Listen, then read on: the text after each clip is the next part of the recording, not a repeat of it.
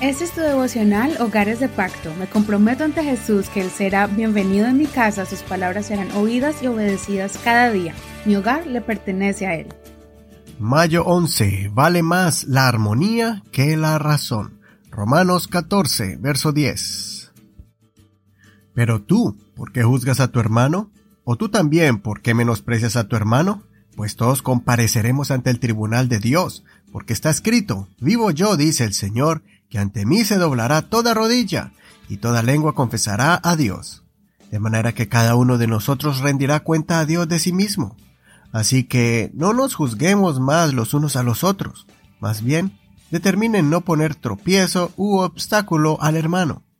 Yo sé y estoy persuadido en el Señor Jesús que nada hay inmundo en sí, pero para aquel que estima que algo es inmundo, para él sí lo es. Pues si por causa de la comida tu hermano es contristado, ya no andas conforme al amor. No arrines por tu comida a aquel por quien Cristo murió.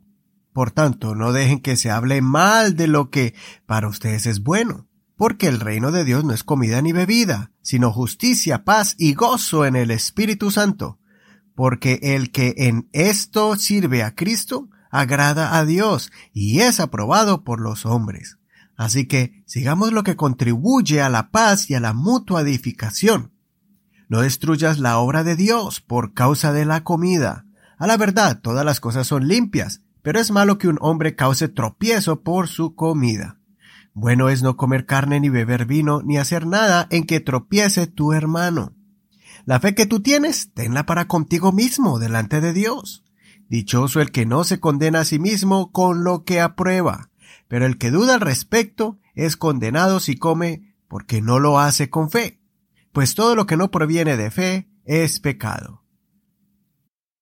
El apóstol Pablo continúa enseñándole a los romanos la importancia de vivir como hijos de Dios. Ayer miramos las cualidades que debemos demostrar como cristianos y ahora el apóstol nos enseña a cómo convivir entre nosotros como familia de Dios. El apóstol Pablo escribe con la intención de que entendamos que es más importante nuestra comunión y relación entre nosotros que nuestras propias ideas y convicciones. Para el apóstol es más importante bendecir a nuestros hermanos y no afectarles con nuestra forma de vivir. Existen convicciones personales, como por ejemplo, hay personas que comen alimentos bendiciéndolos en el nombre del Señor. En cambio, otros se abstienen de comer ciertos alimentos porque piensan que de esa manera agradan a Dios. Algunos practican guardando ciertos días sagrados de la ley. En cambio, otros no los guardan porque su, convicción es que ellos agradan y adoran a Dios todos los días. El problema es cuando nosotros practicamos ciertas convicciones no importándonos la comunión, y más bien discutimos y peleamos con nuestro hermano. Caemos en la posición de menospreciarlos y juzgarlos. He visto muchas familias destruirse por las convicciones personales. A veces olvidamos que cada miembro de la familia desarrolla su relación con Dios de manera individual. Si no es así, entonces sería simplemente practicar una religión y tradición familiar. No es malo debatir y discutir de forma sana las perspectivas de cada uno y la forma en que entiende algunas prácticas del Evangelio. El problema es cuando esas discusiones se convierten en peleas, malentendidos, frustraciones y resentimientos. Entonces ya nuestra fe y actos de piedad no son ejemplo de una vida santa, sino de alguien que es un fanático que quiere imponerle a la fuerza eh, sus propias convicciones al otro sin tomar en cuenta la posición de la otra persona. Espero que entiendas que es necesario guardar y cuidar lo que hemos aprendido en las cosas de Dios, pero ten en cuenta que muchas veces es más importante mantener la armonía con aquel que adora a Dios con todo el corazón, pero que ve algunos puntos de forma diferente que tú. Que ganar una discusión y demostrar que eres tú el que tiene la razón. Si mantenemos y guardamos la unidad en el Espíritu de Dios, puede ser que a nosotros nos falta entender algún punto doctrinal y entonces modifiquemos nuestro pensamiento.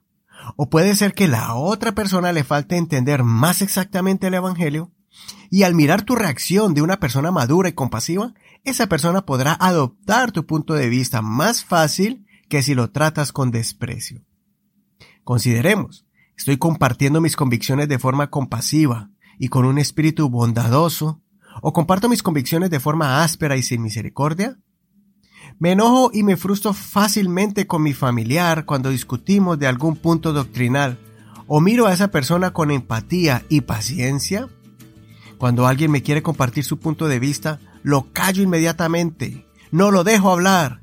E interrumpiéndolo, explico mis propias convicciones.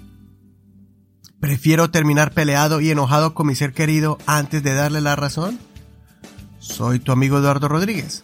No olvides leer todo el capítulo y compartir este devocional.